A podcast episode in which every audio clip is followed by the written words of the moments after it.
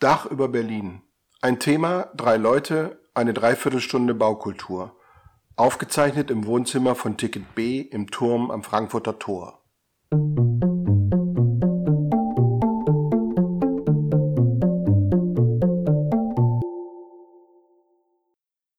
Hallo, wir sitzen hier gerade im Frankfurter Tor zu dritt und haben einen wunderschönen Blick über die Stadt Berlin und starten hier vor lauter Corona-Langeweile unsere erste Podcast-Folge. Das Dach über Berlin, ein Ticket B-Podcast über Berliner Baukultur. Und ähm, damit fangen wir gleich mal an. Wer hier noch neben mir sitzt, der andere Moderator, Thomas, Thomas Krüger. Er ist, du bist Architekt. Und zwar nicht nur Architekt, sondern auch Architekturvermittler. Und zwar machst du auch Führungen in Berlin, um vielleicht auch Leuten, die sonst eher weniger mit Architektur zu tun haben, Baukultur zu vermitteln. Und in dem Zug hast du auch Ticket B gegründet, was ja vielleicht die Basis dieser ganzen, ähm, dieses ganzen Vorhabens gerade ist. Genau, und jetzt stelle ich dich nämlich vor, das ist nämlich Clara Rummer, ähm, Architekturstudentin im sechsten Semester an der TU Berlin und äh, sie arbeitet auch für uns für Ticket B und wir haben zusammen diese Idee entwickelt, dass wir eben Architektur ohne Bilder rein über das Gespräch versuchen zu vermitteln. Und dazu haben wir einen Gast eingeladen, das ist Christian Rabe. Christian ist Professor an der RWTH Aachen am Institut für äh, Bauforschung und Denkmalpflege. Und wir wollen heute über ein spezielles Thema reden, über Treppen. Und zwar Treppen auf der Museumsinsel. Die Museumsinsel ist sozusagen unsere, unser Hotspot, was Architekturführung äh, in normalen Zeiten angeht. Und gerade das Thema Treppen und Wege soll uns heute so ein bisschen beschäftigen. Aber vielleicht fangen wir erstmal damit an, äh, darüber zu reden, was Treppen eigentlich alles sind, weil ich glaube, wenn man jetzt nicht unbedingt Architektur studiert hat, ist es vielleicht erstmal wichtig, nochmal darüber nachzudenken, ob Treppen nur vertikale Erschließungen sind oder ob man da vielleicht auch noch andere Themen drin entdecken kann. Und ganz schön fand ich erstmal ähm, auf Google zu gucken, was Google eigentlich sagt, was eigentlich eine Treppe ist. Und zwar sagt Google, ähm, dass eine Treppe aus mehreren Stufen bestehender Aufgang ist, der unterschiedliche Ebenen verbindet. Das klingt jetzt erstmal unfassbar gestarkst, aber ähm, Christian, was meinst du denn, was Treppen sonst noch sein können? Na, Google hat ja immer recht. Ne? Das ist ja das Tolle. Also äh, das sind im Grunde die, das ist erstmal die, auch historisch der erste Grund gewesen, Treppe in Haus zu bauen. Ich komme von einer Ebene zur anderen. Dann hat sich aber im Laufe der Geschichte natürlich die Treppe als eigenständiges Architekturelement entwickelt. Auf der, ich glaube, vorletzten Biennale, die Elements hieß, äh, ist der Treppe auch ein eigener Ausstellungsraum, dem Element, Architekturelement Treppe, ein eigener Ausstellungsraum gewidmet worden. Und ähm, neben dieser ersten ureigensten Funktion, die Google beschreibt, ist es dann natürlich als Element auch Teil einer Bewegungsregie geworden, Teil einer Inszenierung. Es ist wie die Türe oder ähnliche Elemente, es ist immer ein Schwellenelement. Das heißt, es führt von einer Deutungsebene, wenn man das ganz pathetisch sagen will, auch in eine andere. So. Und das ist in verschiedenen Zeiten in der Architektur ganz unterschiedlich eingesetzt worden. Ähm, bis hin zum Barock, wo die Treppe äh, eine unglaubliche Bedeutung bekommen hat. Nicht nur für die Architektur, sondern sie wird ganz fest eingebunden in das höfische Zeremoniell. Das ist vielleicht bekannt aus Film und Fernsehen oder Google, dass, dass es ganz wichtig war, ähm, wenn man abschätzen wollte, wie bedeutend denn ein Gast der Königin oder des Königs war, dann konnte man es daran sehen, wie weit äh, die Herrscher demjenigen entgegengekommen sind auf der Treppe. Ja, also ganz fest eingebunden in Zeremoniell. Und so ist das bis heute, hat sich das in der Architektur dann fortgeführt, dass es immer auch ein Bedeutungsträger ist, dass es Teil der Bewegungsregie ist, die ein Gebäude ausmacht und über diese ganz profane Nutzung und Bedeutung hinaus ganz viele Ebenen ähm, berühren kann. Ja, wir haben ja, gerade wenn wir an die Museumsinsel jetzt denken, zum Beispiel, da haben wir gleich, wenn man im Lustgarten steht, vor sich eine große Freitreppe. Jetzt mal der Begriff der Freitreppe. Ne? Also keine Treppe, die irgendwo in einem Haus nach oben führt, sondern die sozusagen an einem Platz liegt und die den Leuten die Möglichkeit gibt, sich hinzusetzen, wie auf eine Tribüne und irgendwo auf die Stadt runterzuschauen. Das ist ja schon eine architektonische Geste. Und du bist ja auch Schinkel-Spezialist und Karl Friedrich Schinkel hat ja das alte Museum äh, als erstes Gebäude auf der Museumsinsel gebaut. Und da gibt es ja eine ganze Treppenorgie, wie überhaupt auf der ganzen Museumsinsel. Ja, eigentlich, ich sage oft bei unseren Führungen, wir werden eigentlich eine Führung zum Thema Treppen machen, äh, weil man in jedem Haus unglaubliche Inszenierungen eben dieser Bewegungsdramaturgie irgendwie erleben kann. Und jetzt haben wir natürlich ein bisschen das Problem, dass wir hier im Raum sitzen und versuchen, diese Bewegungsdramaturgie oder äh, das Besondere eigentlich mit Worten wiederzugeben. Ja, also wie, wie kommt man auf die Museumsinsel zu und was ist das Besondere eigentlich an diesem Treppenbauwerk? Na, Schickel hat das ähm, natürlich ganz bewusst zum Element seiner Bauaufgabe gemacht, die, und das darf man beim Alten Museum ja nie vergessen, deshalb so bedeutend war, weil in der Zeit das öffentliche Museum, wie wir das heute allenthalben kennen, äh, überhaupt erst eine Bauaufgabe wurde. Ja, also es gab äh, öffentlich zugängliche Kunstkammern, äh, Kunstkammern ähm, zum Teil in den äh, Schlössern. Es, das erste öffentliche Museum, vielleicht würde ein Kunsthistoriker mich da berichtigen, ähm, das für eine breitere Interessentenschaft offen war, war das Museo Pio Clementino im Vatikan. Ja.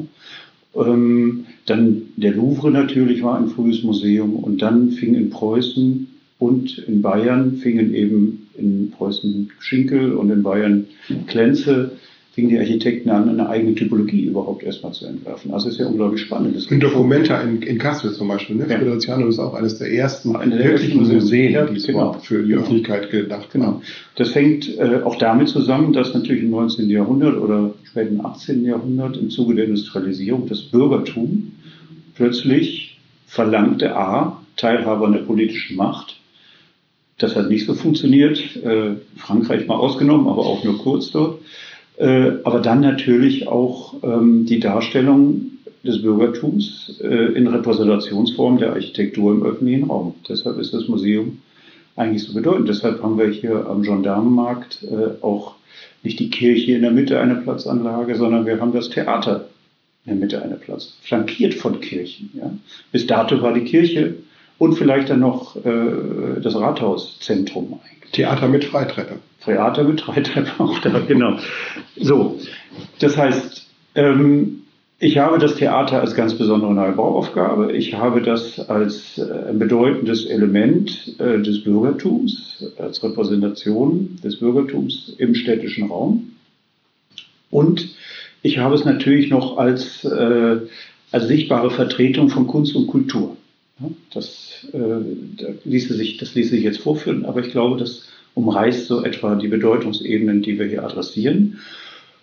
Und dann ist die Inszenierung einer Freitreppe natürlich ganz bewusst äh, auch so gewählt, weil ich mich aus dem profanen Leben sozusagen erhebe, ja, und das profane Leben die Stadt in gewisser Weise auch verlasse. Und so ist die Orgie oder die die ganze Regie, Treppenregie bei, bei Schinkes Altem Museum sicher auch zu verstehen. Ich bewege mich die Treppe hinauf, also ich gehe auch hinauf, das ist sowieso ein, äh, ein ganz archaischer, äh, eine ganz archaische Art, ähm, eine Bedeutung erstmal da zu zeigen. Das haben wir also schon in den frühen Kulturen, den Treppenaufstieg. Ähm, und dann durchschreite ich ja eine doppelte Säulenreihe. Und das ist wie ein Schleier. Das ist eigentlich nochmal etwas, was diesen Tempel der Kultur, wenn man das so nennen will, also das Museum von der Stadt abschließt. Aber ich bin nicht ganz außen vor, sondern wie so ein Vorhang vielleicht. Von erhobenen Punkten kann ich zurückschauen auf die Stadt, auf das Schloss, was ich da sehe, den Dom äh, und das tägliche Leben. Und erst dahinter gibt es dann die quergestellte Treppe, ähm, die mich dann ins Obergeschoss führt und von dort auch wieder eine große Aussichtsplattform, ähm, die ich da habe, von dieser Aussichtsplattform hervor, schaue ich dann nochmal, noch erhabener sozusagen zurück und dass das intendiert war, diese Abfolge und auch diese Ausblicke, also diese, diese Relation zwischen dem Gebäude, was da noch nicht ganz geschlossen ist. Ich bin ja noch nicht drin. Es hat ein bisschen was von der erhobenen Stadtloggia auch das Ganze. Ja. Und der Blick zurück, dass das intendiert war, das finden wir ähm, bei Schinkel, weil er genau diesen Blick, nämlich in seiner Sammlung architektonischer Entwürfe zeigt. Das heißt, das erläutert die Architektur. Da gibt es so ein kleines Kind und mit seinem Vater und die gucken also zurück auf die Stadt. Und das ist, sind so Schwellen, Inszenierungen und für diese Schwelleninszenierung ist die Treppe natürlich ein ganz wichtiges Beispiel und wunderbar inszeniert hier ähm, im Alten Museum. Aber heißt es an der Stelle, dass ich mich als Besucher, wenn ich ähm, das Museum betrete und diese ganze Treppe hochgehe, dass ich mich erstmal selber erheben muss, um mit auf einer Ebene mit der Kunst zu sein? Also dass ich quasi zu klein bin, um die Kunst überhaupt zu erreichen? Das ist eine, das ist eine interessante Frage. Das, äh, das spricht an einen ganz wichtigen Aspekt, und zwar, wenn wir historische Architektur interpretieren, dann dürfen wir nicht unsere eigene Sozialisation und das, was wir wissen und denken, nehmen, sondern die Wissenschaft fragt dann natürlich, was ist denn die Vorstellungswelt der damaligen Zeit gewesen? Und das ist natürlich schon etwas Erhabenes, was man da in der Architektur ausdrücken wollte. Das, was du sagst, ist ganz wichtig, weil man genau diese Schwellenangst, also diese Schwelleninszenierung wird ganz schnell zu der Schwellenangst. Das ist die berühmte Hochkultur, die nur für eine gewisse Schicht war ja damals auch so. Das war das gebildete Bürgertum und der Adel. Ja, na klar. Ähm, dass man das nicht mehr so in unserer Zeit, also schon sehr lange eigentlich nicht mehr für, für adäquat hält. Und es gibt ein, mehrere wunderbare Beispiele. Eines, was mir jetzt so auf Anhieb vor Augen ist, das ist das Centre Pompidou, ja, was man natürlich auch als zentrales großes Museum in Paris, die also auch unglaublich viele dieser älteren Museen mit riesen Freitreppen natürlich haben in der Stadt. Und da ähm, wurde ja genau das Gegenteil gemacht der Bürger sollte sozusagen ins Museum reinrutschen und gar nicht merken, dass er schon drin ist. Das ist dieser große Platz, es ist alles ein bisschen abgesenkt und der Platz setzt sich eigentlich ohne zentrale Türe, ja, äh, setzt sich in das Museum fort. Da möchte ich, möchte ich gleich mal einhaken und ergänzen. Es gibt nämlich auch ein ganz tolles Berliner Beispiel.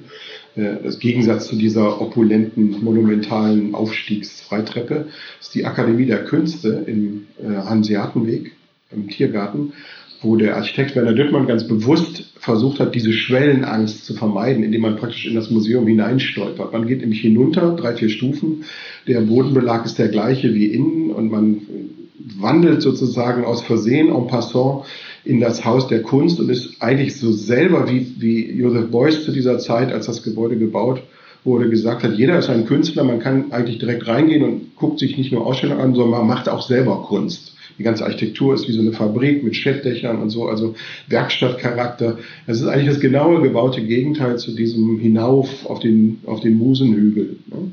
Und interessant ist auch noch, äh, noch ein Exkurs, es gibt in diesem Haus gibt es eine, wieder eine Treppe, natürlich eine innere Freitreppe, die hochführt auf die Ausstellungsebene, gibt dann doch.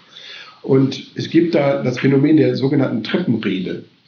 Man hat nämlich zum alljährlichen Treffen der versammelten Akademiemitglieder, das sind über 100 Leute, hat der jeweilige Präsident, um gehört zu werden, ist er einfach auf die Treppe gestiegen. Und ähm, daraus ist dann sozusagen die Treppenrede geworden, die hat man dann sozusagen inszeniert und wurde immer wieder gehalten.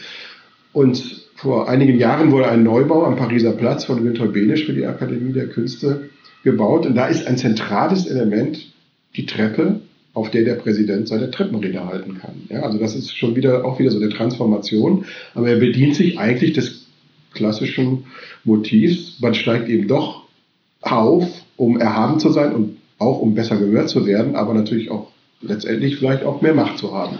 So. Ja, die Treppe ist, wie gesagt, ein Element der Architektur, was komplett unterschiedlich äh, eingesetzt wird. Es gibt noch ein anderes Beispiel, wo du es jetzt sagst, Hebenisch, ähm, äh, das Amerika-Haus 50er Jahre in Köln. Also nicht, nicht das Berliner. Ach so, nicht das, wo, Das ist nicht ja. das Berliner. Weil ich Architektenrat nicht, also das Amerika-Haus. Und das hat im Zen unten, oder ein Flügel hat unten so einen Ausstellungsbereich, ganz einfach, sehr schön, schöne 50er Jahre. Und es gibt ein Foyer, was, was ein bisschen größer ist, als man erwarten könnte. Und von diesem Foyer aus geht links also dieser Ausstellungsbereich los und geradeaus die Treppe, die dann in die Verwaltungsbereiche und so führt. Die Treppe ist hochinteressant, auch im Kontext genau das Gleiche, was du jetzt gerade erzählt hast über die Treppenrede äh, im, in dem Thema hier. Weil wir haben mal gefragt, wie das denn da läuft. Und wenn eine Ausstellung eröffnet wird, dann ist das genau das Gleiche. Also alle stehen in diesem Foyer, ja, und die, die reden, gehen einfach die anschließenden paar Stufen hoch. So ist es auch gedacht. Und wenn man dieser Treppe sich mal weiter anguckt, dann ist das ja so wunderbar in der 50er Jahre Architektur mit ganz wenigen Mitteln eine wunderschöne Inszenierung geworden. Also es ist erstmal diese Treppenrede, dann windet sie sich so aller 50s, äh, windet die sich ein bisschen hoch, ein Fenster dahinter, sehr bunt alles und schön, wird immer etwas schmaler und endet in der obersten Etage vor einer Glaswand mit einer kleinen Tür und da kann ich als Ende wieder raustreten in so einem geschlossenen Innenhof, der ummauert ist. Ganz, ganz klein alles. Aber das Interessante ist jetzt nicht nur die Frage gewesen, wie beginnt denn eine Treppe und was passiert, sondern das Interessante ist auch immer, wie hört so eine Treppe oben denn auf? Ja, und diese Freitreppe von Schinkel führt dann über, das ist wie, ja, wie, wie, Musik, führt über in diese doppelte Säulenhalle, Halle, die, die so ein bisschen filtert und so weiter. Ne? Und selbst in den 50er Jahren ähm, äh, ist das ein sehr schönes Beispiel, äh, was mich richtig begeistert hat, als ich es gesehen habe, weil es mit so ganz bescheidenen Mitteln eine Inszenierung schafft. Ja. Da können wir vielleicht mal auch auf den Begriff der, der Himmelstreppe zurückkommen. Äh, dieses Transzendente, der Aufstieg, die Frage, wo endet die Treppe? Ne? Also es ist ja, glaube ich, auch in der Architektur ähm, sicherlich oft, dass man eine große Inszenierung macht und dann versäuft die irgendwie und verleppert sich, wenn man kein richtiges Ende findet. Also wenn man eine große Treppe anfängt und vielleicht eine einläufige, dann muss man sich genau Gedanken machen, wo endet das dann. Aber zum Beispiel so eine ähm, Pyramide oder so, eine, so ein Maya-Tempel, der mit, eigentlich nur aus Treppe besteht. Was passiert denn eigentlich, wenn man oben ist? Ne? Was, was ist Kommt drauf an, in welcher Funktion man da hochgeht. Also entweder kommst du wieder runter oder du in Teilen. Also ähm, na, die enden ja, die meisten Maya-Tempel, die enden ja oben auf einer kleinen Plattform. Also ähm, das war dann wirklich häufig auch äh, Opferplatz und so weiter. Ne? Ja, Opfer. Opfer, man ist da näher und, und ja, äh, die Götter näher da oben. Genau, wobei, wenn man das mal gesehen hat vor Ort, der Begriff Treppe da schon sehr vage ist, ne? Oder gewagt, nicht vage, sondern gewagt. Ähm, ist eine Rampe, oder? Ja, man, man steigt da hoch, das geht dann irgendwann und kriegt dann Angst, wenn man wieder runterguckt und runter muss. Ja, das ist schon, Richtung Leiter, ja. Also. Und, ja, es ist, äh, okay. es ist eigentlich eine Leiter. Und ähm, man wundert sich, dass da so wenig passiert. Ja, ich habe Christian bewusst gefragt, weil ich auch weiß, dass er an äh, Maya-Tempeln herumforscht. Und äh, das ist ja, wie gesagt, wenn man sich die Bauwerke anguckt, bestehen ja eigentlich nur aus Treppen. Ne? Das ist ja eigentlich nur Treppe, Treppenpyramide. Also ganz, ganz spannende Geschichte, ähm, wo, die, wo die Treppe eigentlich gar keine wirkliche Funktion mehr hat, sondern zum Symbol letztendlich geworden ist. Gut, das ist Teil bei, bei, das ist aber vielen Kultbauten so, ähm, das sind Zahlenmystiken, die dahinter verbunden sind. Also die Zahlen, die Treppenstufen, die Anzahlen, die Winkel, das wissen andere besser als ich, äh, sind bei einigen Pyramiden, so konnte man das nachweisen, kein Zufall. Ja, also das sind dann die 305, ist der 360 Tage des Jahres oder so weiter. Also da ist schon häufig eine Zahlenmystik oder Zahlensymbolik besser hinter verborgen, klar. Aber vielleicht, um nochmal ähm, zurück zu unserem Kulturtempel zu kommen, der Museumsinsel. Was mir aufgefallen ist, ist, wenn man vom Lustgarten kommt und dann diese große Freitreppe sieht, dass, dass eigentlich nicht nur diese Themen eine Rolle spielen, sondern eigentlich auch diese Treppe als Aufenthaltsraum, was auch in der Uni immer wieder eine Rolle spielt. Ich glaube, es ist auch so eine sehr moderne Herangehensweise eigentlich, dass man die Treppe, wie vielleicht auch die spanische Treppe, so als diesen Aufenthaltsort ähm, sieht. Ähm, ich bin mir nicht sicher, ob Schinkel das so im Blick hat. Ja, Schinkel vielleicht nicht, aber die moderne. Familien, Winkel, äh, Picknick machen und ähm, so. Äh, natürlich nutzen wir das heute. So gute Architektur hält das, glaube ich, auch aus. Ja. Aber aushalten heißt, dass es. Äh, natürlich war es nicht in Schinkels Sinne, aber vielleicht ist es irgendwie eine neue Herangehensweise oder eine Öffnung der Treppe, dass es mehr sein kann. Wir, wir benutzen diese Treppe zum Beispiel wirklich auch als Tribüne, wenn wir mit äh, Gruppen sind wir ja meist unterwegs und äh, als Architekten die, die gebaute Stadt erklären, dann ist es unglaublich praktisch, so eine Treppe bei schönem Wetter zu nutzen. Alle setzen sich da drauf und man kann unten was erzählen und zeigt Bilder und so weiter und alle Leute sitzen mal entspannt. Aber eigentlich ja du ja oben stehen, ne? ist ja eine Treppenrede. Ja, aber eigentlich ist es natürlich viel bequemer aus Nutzersicht genau umgekehrt zu machen. Ja also die Leute auf einen herabschauen. Ne? Das muss man auch aushalten, aber es geht eigentlich ganz gut. Ähm, und wie gesagt, wer auch mal als, als ähm, Mitläufer in so einer Führung unterwegs ist, da freut man sich auch, wenn man mal einfach mal sitzen kann im Moment. Ne? Und diese angebotenen Sitzflächen sind ja sozusagen in der Stadt präsent. Es gibt überall, wo Treppen sind, also größere Freitreppen, äh, sitzen Leute bei schönem Wetter. Ne? Wir sind gestern rumgelaufen und haben ähm, zu, zu zweit, wie es sich gehört, mit gehörigem Abstand an der Museumsinsel eine ganz andere Nutzung gesehen, weil die Museen ja eigentlich zu waren, die alle keine Touristen da. Aber die Leute haben sich das angeeignet und haben auf den gesamten Treppen sämtlicher Gebäude eigentlich gesessen und in der, in der Sonne eine sehr entspannte Atmosphäre eigentlich kreiert die, die äh, gar nichts mehr mit der ursprünglichen Nutzung zu tun hat, ne, von A nach B zu kommen, sondern man hat es eigentlich wie so ein Stadtmöbel benutzt, mhm. aber ein monumentales Stadtmöbel natürlich. Ne? Man hätte sich auch woanders hinsetzen können, aber man merkt schon, die Architektur strahlt natürlich was aus und das ist natürlich auch sehr, sehr charmant. So, die spanische Treppe, vielleicht die berühmteste, da kann man sich vor Besuchern nicht retten und äh, weiß gar nicht, ob man da noch sitzen kann oder nur noch laufen ähm, wie es jetzt in diesen Zeiten gibt es ja Fotos davon, wie die aussieht, ganz ungewohnt eigentlich, äh, so leer. Ja, dass man sich das aneignet und dass das bequem ist, da zu sitzen, es bekommt auch so was Ikonisches vielleicht, weil die Leute erschöpft vom Stadtrundgang dann die meisten Fotos von diesen Treppenhaus machen, nehme ich mal an, müsste man mal gucken, ja, in den einschlägigen Portalen, ob, äh, ob das nicht immer die gleichen Orte sind, von denen bestimmte Gebäude aus ähm, fotografiert werden. Das ist bei Falling Water ja so, hat keine Treppe. Ähm, da sieht man immer die gleichen Bilder und das hängt ja damit zusammen, es ist sehr bewaldet da und es gibt eigentlich nur zwei kleine Austritte, von denen aus man aber auch das tollste Bild, das ist dann schon eine ganz tolle Perspektive machen kann. Ich habe mich immer gewundert, warum sieht man eigentlich immer jeder den aber zeigt einem die gleichen Bilder. Es sind immer, äh, nein, du kommst, du kannst das ja gar nicht richtig gut fotografieren, nur von zwei so kleinen Plateaus, die über der kleinen Schlucht dann da äh, zugänglich sind. Ja. ja. Das wird angeeignet. Solche Elemente eignen sich die Leute an, natürlich. Ist ja auch gut. Ich würde gerne nochmal so den, den Brückenschlag Museumsinsel und, und Tempel und Musentempel und so, Akropolis. Äh, Schinkel ist ja jemand, der sozusagen als ähm, klassizistischer Architekt sich die Antike zum Vorbild genommen hat oder mit seinem Bauherrn, da Friedrich Wilhelm IV. Ähm, was ist das eigentlich für ein Motiv, dass man sozusagen ähm, Berlin flach eigentlich mit einer Architektur versieht, die dann an die Akropolis erinnern soll.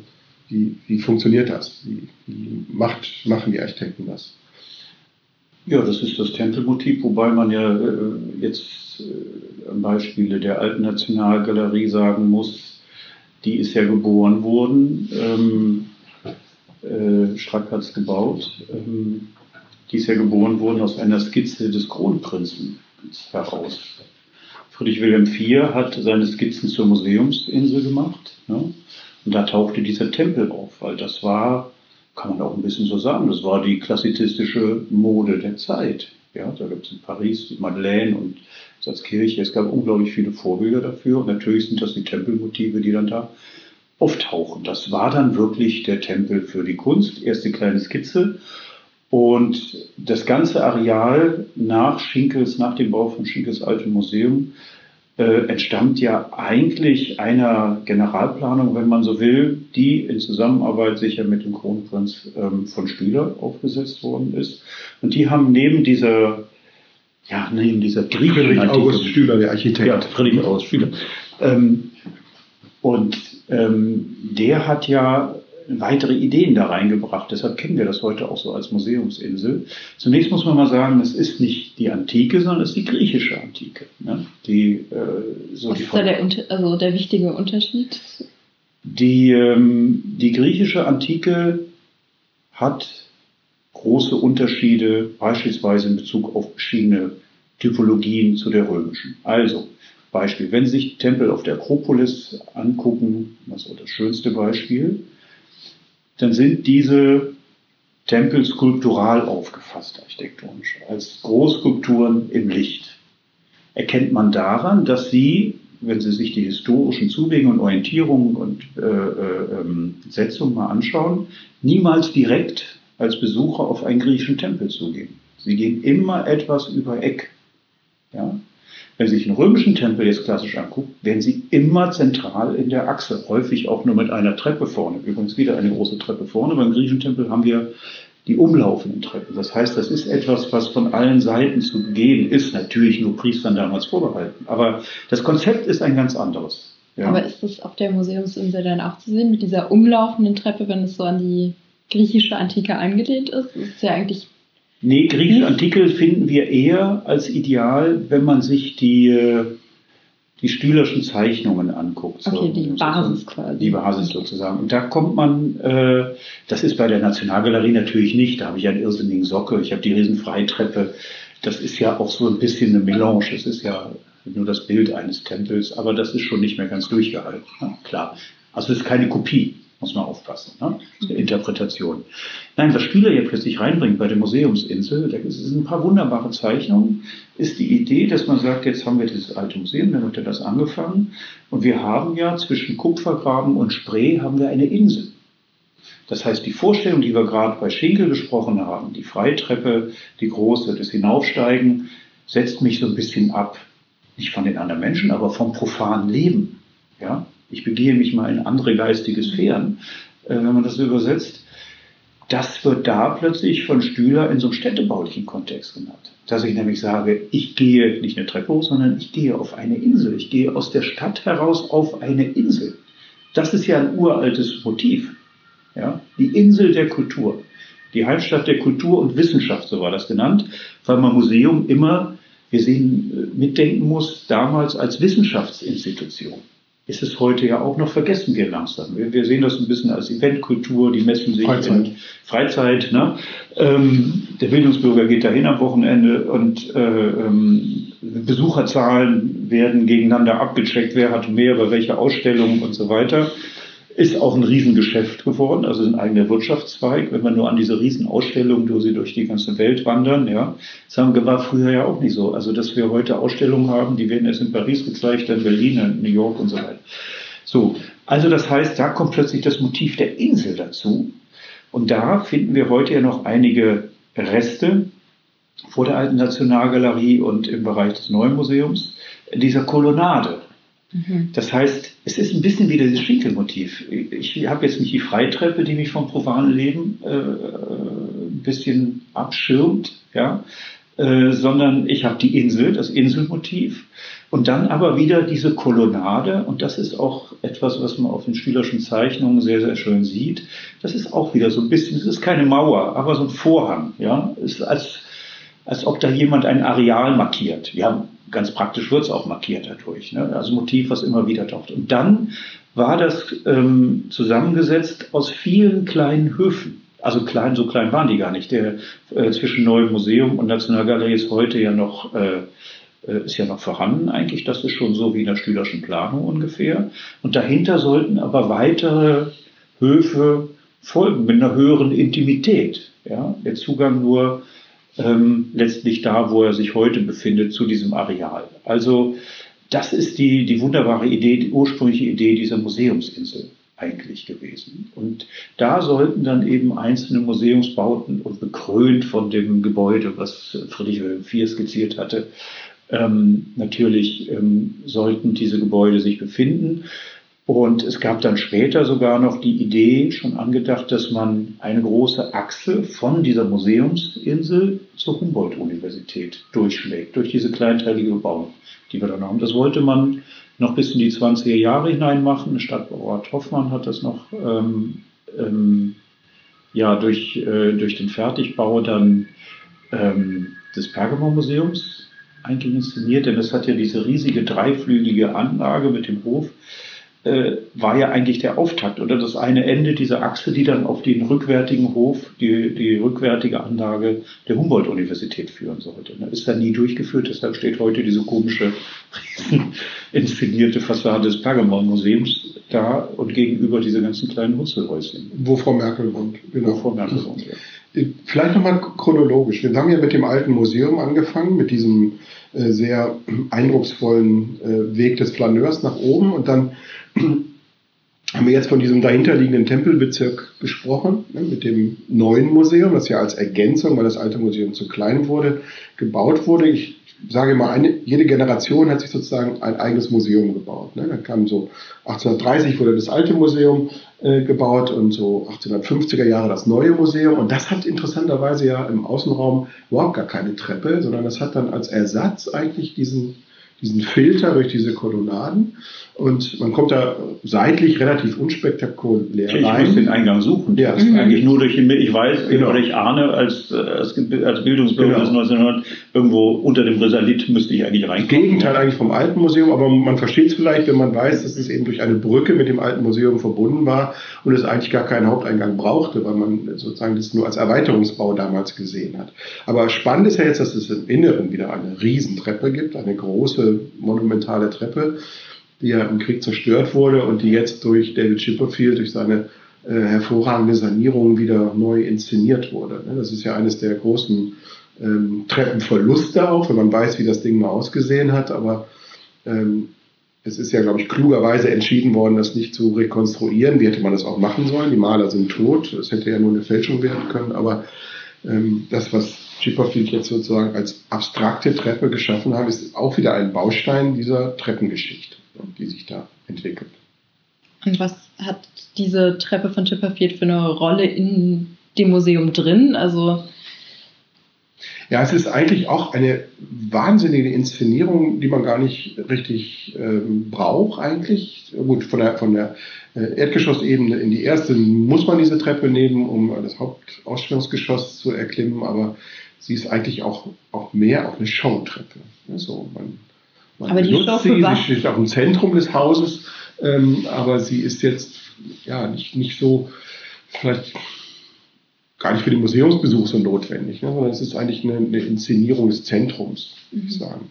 Steht auch genau in der Achse ähm, und äh, also des, des nächsten Museums, das dann kommt. Und das, das finde ich jetzt wiederum interessant. Das ist wieder das genaue Gegenteil, die alte Nationalgalerie. Du hattest schon mal davon gesprochen, das ist ja jetzt so eine pompöse Geste mit einem irrsinnigen Treppenbauwerk, das auch eigentlich eine reine Showtreppe ist, die man gar nicht braucht, die man gar nicht mal benutzen kann, sondern man geht ja eigentlich gar nicht über diese Treppe ins Haus, sondern unten rein und, und verlässt diese Treppe wieder und geht dann erst in, in das Haus. Das ist aber auch ein römisches Motiv, dieser, dieser Tempel, ne? mit dieser zentralen Ja, ich Achse und diesem, diesem inszenierten, symmetrischen Treppenbauwerk davor. Nee, Das römische ging gerade drauf zu. Ja? Also, ja, ja. Das ist, das ist eigentlich ein barockes Ja. Motiv, was wir haben. Und äh, die brauchten diesen riesen Sockel, behaupte ich jetzt mal so schnoddrig, ähm, weil die eben, und das kommt in den Schülerzeichnungen, äh, Zeichnungen, wollte nach oben. Äh, nein, äh, das sollte in der Silhouette eigentlich das Ganze bekrönen. Mhm. Ich habe so eine sehr horizontale Anlage der Ansicht der Museumsinsel als architektonische Idee und dann wird dieser Tempel da, der überragt, der wird herauskommen, überragt alles und entsprechend hoch muss dann Er hatte ja keine Akropolis, Ja. keinen Ja. Berg. Ja. Und zum, äh, zum neuen Museum nochmal zu der Frage zurück, äh, zur Treppe, warum macht man diese Inszenierung, ja?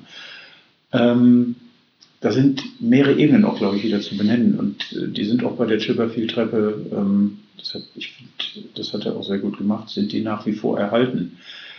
Ein, ein Motiv in Eingangsbereichen in Verbindung mit solchen Treppen, was wir in der Architekturgeschichte immer wieder auf verschiedene Arten, Arten finden, äh, umgesetzt finden, ist die, die Bewegungsregie, die ich vom Eingang in ein Gebäude hinein, das Innere eines Gebäudes dann hinein habe.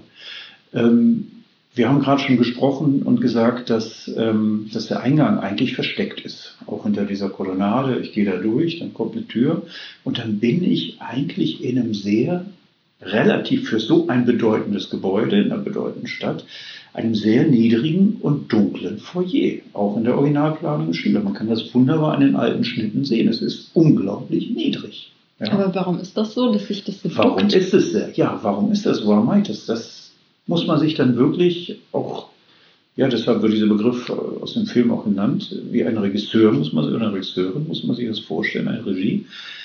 Ich bin relativ, in einem relativ überschaubaren Arealbereich und dann öffnet sich diese Treppe nach oben und ich gehe ins Licht erstmal, ganz wichtig, aus dem Dunkeln gehe ich ins Licht und plötzlich wird alles größer. Also es ist bewusst klein gemacht, meine Behauptung, um das an noch größer Ja, zu ja. inszenieren. Ja? Dann gibt es nochmal die Wände, dann habe ich die Karyatiden im Original ja oben gehabt, äh, habe wieder ins Licht geguckt und so weiter. Also das ist ein ganz, wichtig, äh, ganz wichtiges Element. Ich ähm, sage das, weil mir das bei Frank Lloyd Wright beispielsweise auch aufgefallen ist. Er macht das in seinen, ganz vielen seiner Willen macht er das auch so. Ja, Robi-Haus kann man äh, sich ja anschauen, ist ja Museum heute. Ein ganz kleines Foyer. Jetzt war Frank Lloyd Wright auch ein sehr, sehr kleiner Mann. Selbst bei seinen Kirchen hat er das gemacht. Ganz niedrige Vordächer. Es gibt die Anekdote, dass ein Mitarbeiter ihm mal gesagt haben soll, sagen Sie mal, ähm, das ist schon sehr niedrig. Ne? Und äh, Pringler Wright hat irgendwie so erklärt, da prima rein und so weiter. Und genau das gleiche, hängende Dächer, dass man sich als Besucher, ich bin jetzt auch nicht besonders groß, aber unwillkürlich duckt man sich so ein bisschen und danach öffnet sich dann ein Riesenraum. Im Robi-Haus gehe ich hinten rum rein, ja, in ganz kleines Entree. Und das ist auch ganz dunkel und niedrig. Und das ist, meine ich, wenn ich mich recht, das sind auch noch so ein Raubputz, also was im Abstand hält. Und dann gibt es eine kleine Treppe, die mich ins Licht und diesen irrsinnigen Raum in der Belletage führt. So, und das ist eine Ebene hier bei, ähm, bei Stühler in dem neuen Museum. Und die zweite, weiß ich nicht, ist eine Vermutung. Ähm, ist vielleicht noch suchen in der Idee, die diesem Museum zugrunde liegt. Ja? Das ist nicht mehr die Sammlung, sondern, wie mir Museumsleute gesagt haben, damals auch schon old fashion eigentlich, die Vorstellung, dass eine Kultur sich entwickelt. Also, dass wir irgendwo aus dem Urschlang kommen und dass es immer großartiger wird.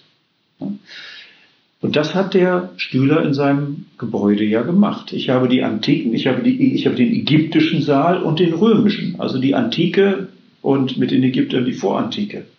Das ist das Fundament der Kunst. Und dann komme ich immer weiter höher und so war die ganze Sammlung angelegt. Und in dem obersten Raum war dann, aus der damaligen Zeit betrachtet, die Zeitgenösse, also die moderne Kunst. Die war dann ganz oben. Also man sah sich auch natürlich im Gipfel. Das heißt, dieses Hinaufsteigen, ja, äh, war auch eine Idee der Kulturpräsentation. Das war so das Thema des Museums. Also das ist eine zweite Bedeutungsebene möglicherweise oder sicher, glaube ich.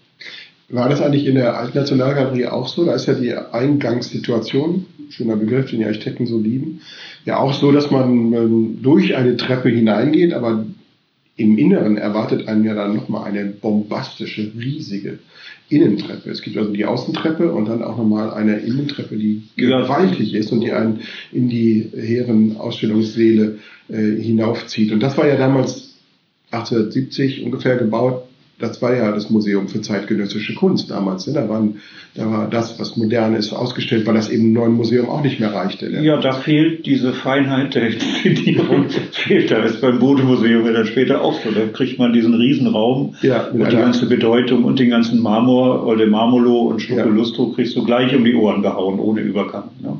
So. Da ist ja übrigens auch eine Wahnsinns-Barocktreppe drin, eine Neobarocktreppe, ja, ja. ne? eine geschwungene Treppe, die an oben in ein kleines Café führt. Ja gut, also, das ist der Eklektizismus ne, der Zeit, das war so der Stil damals. Also wir sehen, wenn wir das nochmal Revue passieren lassen oder Paroli passieren lassen, wie Horst Rubesch gesagt hat, dann ähm, gibt es da eine Reihe von Treppen auf der Museumsinsel, aber ich würde gerne eben auch zu der Treppe kommen, die uns am meisten interessiert, denn wir sind ja auf unserer Architekturführung vor allen Dingen auch immer auf dem Fokus der zeitgenössischen Architektur. Und das letzte Gebäude, das wir betrachten wollen, ist die James Simon Galerie. Und äh, dieses Gebäude ist ja auch eigentlich nur Treppe. Das Gebäude wird ja auch als ähm, Funktionsgebäude äh, gar nicht den Anforderungen eines Kunsttempels gerecht, will es auch nicht. Es ist ja auch die teuerste Garderobe Europas, hat mal jemand geschrieben. Ähm, also ein, ein, eine, oder Chipperfield sagt eigentlich so der, der, der, Papierkorb, in dem man alles das unterbringt, was man in den anderen Museen nicht braucht, oder ne, also so, so Toiletten, Garderobe, ähm, gut, Vortragssaal, Bookshop, aber es ist ja eigentlich ein Gebäude, das jetzt nicht Form follows Function, sondern das wirklich äh, eigentlich nur Funktionen aufnimmt und daraus keine Form entwickeln kann. Und trotzdem ist es eine, ein Haupteingang, ein neuer Eingang für die Museumsinsel und arbeitet mit dem Motiv der Freitreppe, die man von weitem sehen kann. Und alle Motive der Museum tauchen in diesem, in diesem Ding ja auf. Gehst du da gerne hoch, die, die Freitreppe ins James Simon Gebäude? Ja, gerne. Große Treppen geht man, glaube ich, nie gerne hoch. Erstmal Punkt eins. Ne? Das ist um wieder, das mal aufs Elementare runterzubringen. Äh, wir haben so einen Begriff jetzt, den ich auch bisher noch gar nicht genannt. Das ist nämlich noch äh, verbunden mit dem Element große Treppe, wenn man so will, das ist die Pathos-Formel. Ne? Also das heißt, es ist schon, ich will eine gewisse Bedeutung auch suggerieren, in den Stadtraum hineintragen. Also es ist nicht nur ein Element, was ich nutze, auf das ich mich setzen kann, äh, sondern es ist auch ein Prospekt, es ist ein Bild, was ich vermittle. Große Treppe ist Bedeutung. Ja. Und jetzt habe ich ja das Problem, dass der Hauptzugang zur Museumsinsel doch irgendwie über diesen Lustgarten kommt. Ja, da kommen sie alle von den Linden und so. Und jetzt habe ich schon diese Riesentreppe. Und wie du sagst, ist das jetzt der neue Haupteingang? Das muss man ja auch darstellen. Ne? Also sind zwei Elemente eigentlich verwendet, die wir schon benannt haben. Ne? Ich hebe etwas hoch, ja, genau das, äh, was mit der Nationalgalerie passiert. Ähm, und ich bringe nochmal dieses Treppenmotiv rein. A, vielleicht, aber das müssen die Architekten ja besser erklären, um nicht aufzufallen, aber um diese Bedeutung, an die man jetzt schon gewohnt ist, vielleicht von dem Bild, auch nochmal anzuknüpfen. Ne? Es ist auch eine Zeichenhaftigkeit. Also das ist vielleicht bei der, so interpretiere ich das, ähm, bei dem neuen äh, Eingangsgebäude von Schipperfield, ist das ein ganz wichtiges Element, äh, zusammen mit diesen Pfeilereien und so weiter. Das ist nochmal ein Bild was auch Bedeutung zeigen will. Ich finde das auch legitim, weil irgendwie lugt es ja vom, vom Lustgarten aus, lugt es wie so ein kleiner mhm.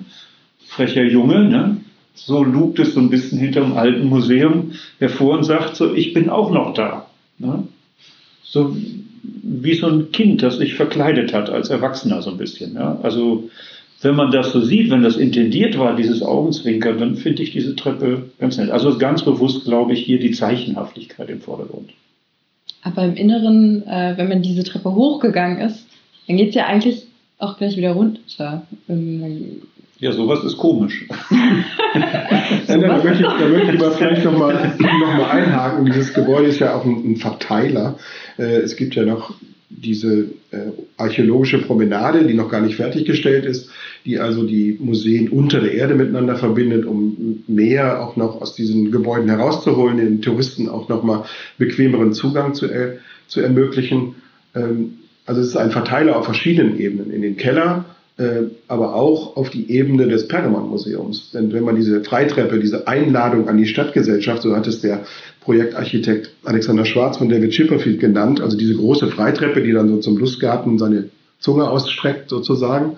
Ähm, wenn man die dann hochgeht, ist man auf der Ebene des eigentlich stärksten Besuchermagneten der Museumsinsel, nämlich des Pergamon-Museums. Und da kann man auch hineingehen. Es gibt ja tatsächlich einen neuen Eingang. Im Moment sogar den einzigen Eingang, weil das Pergamon-Museum ja zu großen Teilen noch saniert wird. Also es hat schon eine Legitimation, dass man auf dieser oberen Ebene ist. Außerdem ist da ein fantastisches Café mit einem unglaublichen Blick da, diesem ähm, Blick auf, die, auf den Kupfergraben, also auf den Spreearm, wo man dann auch draußen sitzen kann, einer der schönsten Orte der, der Stadt geworden. Also ich finde, da kann sich so eine Treppe auch dann legitimieren. Ne? Ja, ich will die gar nicht schlecht machen. Ich, ich, ich finde das ja richtig. Ähm, dazu passt aber nochmal ähm, etwas zur Museumsinsel, ganz kurz zur weiteren Geschichte. Nach dieser wunderbaren Schülerplanung kann man vielleicht etwas provokant auch sagen, das wichtigste Gebäude, nicht das Beste, aber das wichtigste Gebäude für die Entwicklung ähm, diese, dieses ganzen Zusammenhangs Museumsinsel ist eigentlich die Stadtbahn gewesen.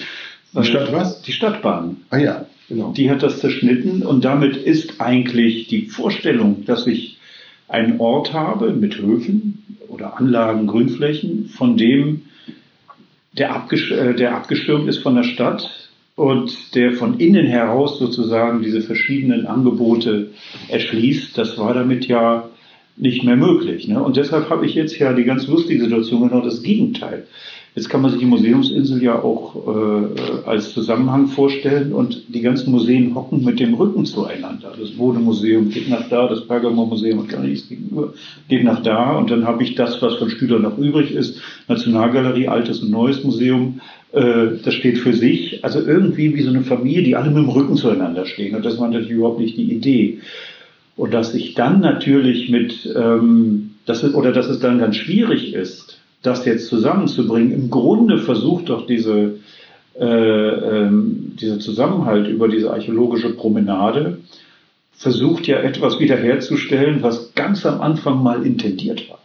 Wobei natürlich nicht so viel Museumsbauten vorgesehen waren. Ja. Okay, dann würde ich das Ganze eigentlich mal mit der ähm, Frage beenden, und zwar zurück zur James Simon Galerie. Was man vielleicht von dem anderen Ufer nochmal ganz gut sieht, ist äh, eine ganz absurde kleine Treppe, die runter zum Wasser geht. Ähm, und die Frage, wo führt die eigentlich hin? Wozu ist die da? Was, was will die?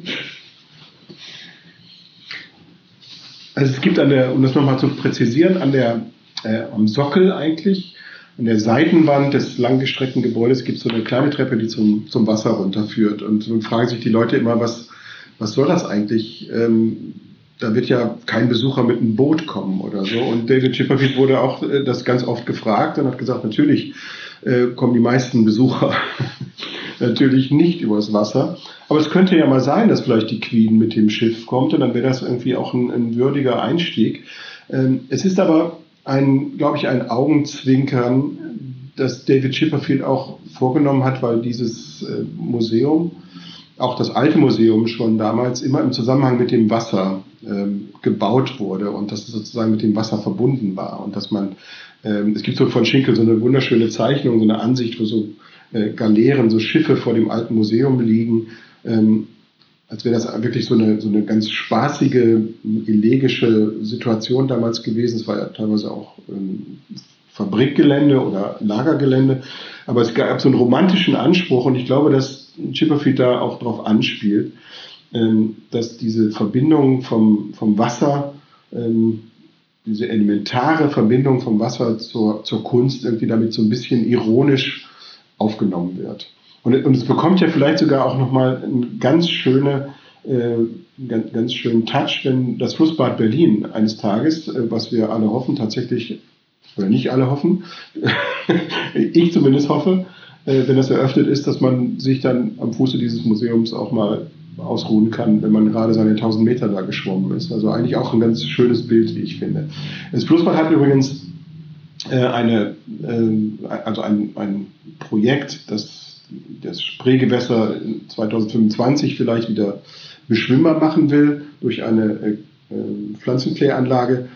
Es hat eine, eine, große, äh, eine, eine, große Animation, ein, ein, Bild gegeben, ein Rendering, wo der gesamte Lustgarten auf einer Flanke zur Freitreppe zum Wasser ähm, gemacht wurde. Und das war sozusagen die große Vision. Und der Schuss ist aber nach hinten losgegangen, weil die einzigen wirklich ernstzunehmenden Gegner des Flussbades sind die Denkmalpfleger. Und die haben halt gesagt, diese, dieser Lustgarten mit einer, mit einer Kaimauer von Schinkel darf niemals angetastet werden. Und diese, diese Animation findet man heute auch nicht mehr. Ähm, weil das einfach auch diesen Charakter, vielleicht diesen hehren Kunstcharakter dann doch zu sehr banalisiert hätte. Also da taucht das wieder so ein bisschen auf, dieses Treppenmotiv was macht das mit einem? Und ähm, das war vielleicht gut gemeint, aber auch ein, ein Fehler in eigener Sache.